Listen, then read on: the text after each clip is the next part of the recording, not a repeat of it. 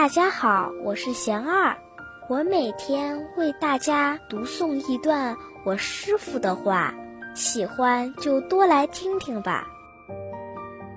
要敢于去麻烦别人，我师傅说，怕麻烦别人，也就隐含着不喜欢别人麻烦自己的心理。其实人与人之间都是在互相麻烦的，因为我们的衣食住行都要依赖于很多人的工作，我们的一言一行也会影响到身边的人。要敢于去麻烦别人，接纳和感恩别人的好意，也不要怕麻烦去帮助别人。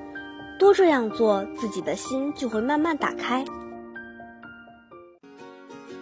大家有什么问题？想问我师傅的，请给贤二留言，贤二会挑选留言中的问题，代为向师傅请教，然后在今后的节目中回答哦。